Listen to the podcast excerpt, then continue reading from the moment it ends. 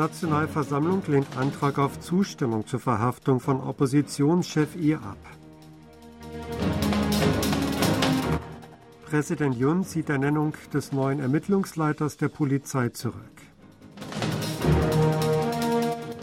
Laut Südkoreas Vereinigungsminister könnte Nordkorea ICBM in normalem Winkel abfeuern.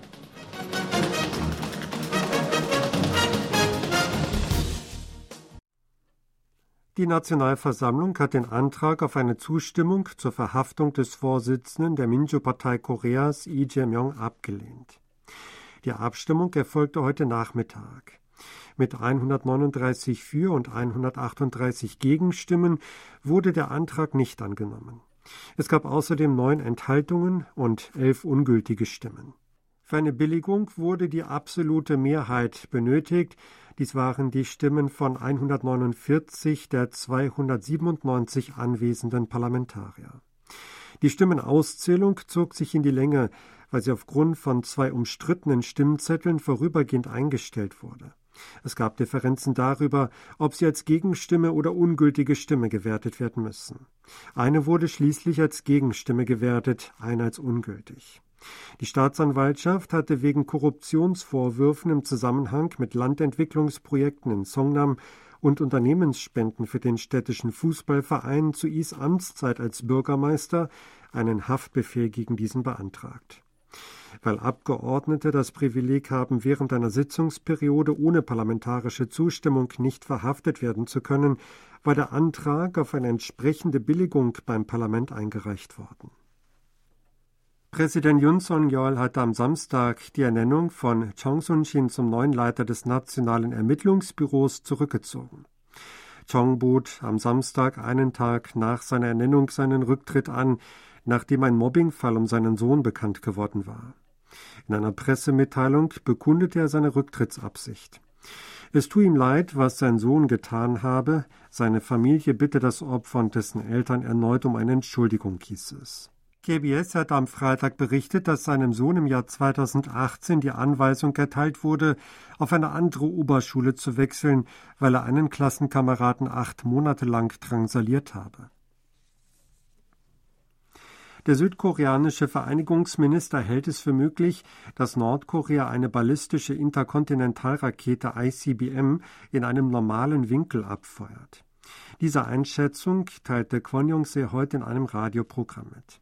Abhängig von den künftigen Entwicklungen in den innerkoreanischen Beziehungen und im Verhältnis zwischen Nordkorea und den USA sei es durchaus denkbar, dass Nordkorea einen ICBM-Start in einem normalen Winkel vornehmen werde. Sollte es dazu kommen, würde Nordkorea die ICBM auf eine Stelle im Pazifik fallen lassen. Dies würden die USA sehr wahrscheinlich als existenzielle Bedrohung betrachten. Auch Japan würde dem nicht tatenlos zusehen, weil die Rakete über Japan hinwegfliegen könnte. Das würde eine starke Eskalation der Spannungen auf der koreanischen Halbinsel zur Folge haben, äußerte sich der Minister besorgt. Japan hat laut einem Medienbericht eine Linie für eine gemeinsame Luftwaffenübung mit den USA festgelegt. Dafür sollen auch Bomber mobilisiert werden, die mit Atomwaffen bestückt werden können, berichtete die japanische Nachrichtenagentur Kyodo News am Sonntag und berief sich auf Angaben eines japanischen Regierungsbeamten. Japan wolle damit auf die zunehmende Bedrohung durch Nordkoreas ballistische Raketen reagieren, hieß es. Tokio hat im vergangenen Dezember drei strategische Dokumente zur Sicherheitspolitik gebilligt, darunter die revidierte nationale Sicherheitsstrategie. Darin wurde festgelegt, die Abschreckung auszubauen. Offenbar soll eine nukleare Abschreckung durch die USA zu den Optionen zählen. Der ukrainische Präsident Volodymyr Zelensky hat sich offenbar zu einer möglichen militärischen Unterstützung durch Südkorea geäußert wie das staatliche ukrainische Medium Ukrinform am Freitag berichtete, habe am selben Tag in einer Rede in Kiew zum Jahrestag des russischen Angriffs auf die Ukraine gesagt, dass militärische Unterstützung durch Südkorea hilfreich wäre. Diese Position habe der ukrainische Präsident hinsichtlich des Aufrufs von NATO-Generalsekretär Jens Stoltenberg gegenüber Südkorea, der Ukraine militärisch zu helfen, geäußert. Zelensky wurde weiter mit den Worten zitiert, dass sein Land hochrangige südkoreanische Beamte zu einem Besuch in der Ukraine einladen wolle. Auch eine Reise des ukrainischen Premiers nach Südkorea werde angestrebt, hieß es. Der NATO-Generalsekretär hatte Südkorea bei seinem Besuch Ende Januar dringend empfohlen, der Ukraine militärische Unterstützung zu leisten. Es ist nach Ansicht des südkoreanischen Vereinigungsministers noch verfrüht, Kim Joo-ae, die Tochter von Nordkoreas Machthaber Kim Jong-un, als dessen Nachfolgerin zu betrachten. Die entsprechende Einschätzung teilte Kwon Yong-se am Montag in einer Radiosendung mit. Auch wenn Nordkorea schon jetzt an einer solchen Machtnachfolge arbeiten würde, bleibe die Frage, ob sie das nordkoreanische Regime, in dessen Zentrum das Militär stehe, führen könnte, sagte er. Kwon wies auch darauf hin, dass Kim erst etwa 40 Jahre alt sei und dass die nordkoreanische Gesellschaft viel patriarchalischer als Südkorea und männerorientiert sei. Es sei klar die Absicht zu erkennen, dass Nordkorea die Machtübernahme in vierter Generation plane. Es sei aber nach Einschätzung des Ministeriums angebracht, zunächst weiter zu beobachten, ob Kim Jo-e die Nachfolgerin sein werde, hieß es weiter. Die Wiederaufnahme von Wirtschaftsaktivitäten in China wird laut einer Prognose die Wachstumsrate der südkoreanischen Wirtschaft um 0,1 Prozentpunkt erhöhen. Die entsprechende Meinung teilte die Forschungsabteilung der Bank of Korea in einem Analysepapier über die Auswirkungen der Wiederöffnung Chinas auf die südkoreanische Wirtschaft mit. Angesichts der von 4,5 Prozent auf 5 Prozent erhöhten Wachstumsprognose für die chinesische Wirtschaft für dieses Jahr ging die Zentralbank davon aus, dass die Südkoreas Wachstumsrate um 0,1 Prozentpunkte steigen lassen werde.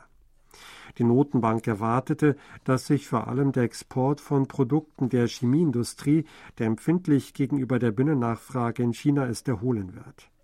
Dann werde auch bei Ausfuhren von IT-Produkten, darunter Mobiltelefone und Halbleiter, ein Erholungstrend eintreten. Der Mobile World Congress MWC, die weltweit größte Mobilfunkmesse, wird heute eröffnet. Der Kongress findet ohne Einschränkungen und wie vor der Corona-Pandemie statt. An der viertägigen Messe auf einer 110.000 Quadratmeter großen Ausstellungsfläche des Fira Gran Via in Barcelona nehmen über 2000 Unternehmen und Institutionen aus etwa 200 Ländern teil. Die Themen in diesem Jahr sind 5G, Beschleunigung, Wirklichkeit, Fintech, OpenNet und Digital Everything. SK Telekom wird zum Thema Veränderungen, die die Innovationswelle von künstlicher Intelligenz herbeiführen wird, Technologien und Dienstleistungen der nächsten Generation wie KI, urbane Luftmobilität und 6G vorstellen. KT, ein anderer koreanischer Mobilfunkanbieter, wird eine Hyperscale-KI, deren Kommerzialisierung in Vorbereitung ist, sowie Innovationen für Logistikdienstleistungen vorstellen. Ausrüster wie Samsung Electronics und Ericsson werden Netzwerktechnologien zur Verbesserung der Produktionseffizienz, darunter Smart Factory, zur Schau stellen. Das Halbleiterunternehmen AMD wird Technologien im Bereich Open RAN präsentieren. Die Nationale Menschenrechtskommission Südkoreas hat die Regierung aufgefordert, den Empfehlungen des UN-Sicherheitsrats gegenüber dem Land nachzukommen. Die entsprechende Forderung unterbreitete die Kommission heute in einer Erklärung im Namen des Vorsitzenden Song Do-han. Das Gremium teilte mit, dass der UN-Menschenrechtsrat im Rahmen der universellen periodischen Überprüfung der Menschenrechtslage in einzelnen Ländern Südkorea empfohlen habe, ein umfassendes Antidiskriminierungsgesetz einzuführen und die Todesstrafe abzuschaffen. Auch seien der Schutz des Rechts der angewanderten Arbeit auf Arbeit sowie Verbesserungen des Asylverfahrens und die Verbesserung des Zugangs von Menschen mit Behinderung zum öffentlichen Verkehr und öffentlichen Einrichtungen empfohlen worden. Die Regierung muss vor der 53. Sitzung des UN-Menschenrechtsrats im Juni den Vereinten Nationen ihre endgültige Position dazu mitteilen, ob sie die Empfehlungen akzeptieren wird. Sie hatten aktuelle Meldungen aus Seoul gesprochen von Sebastian Ratzer.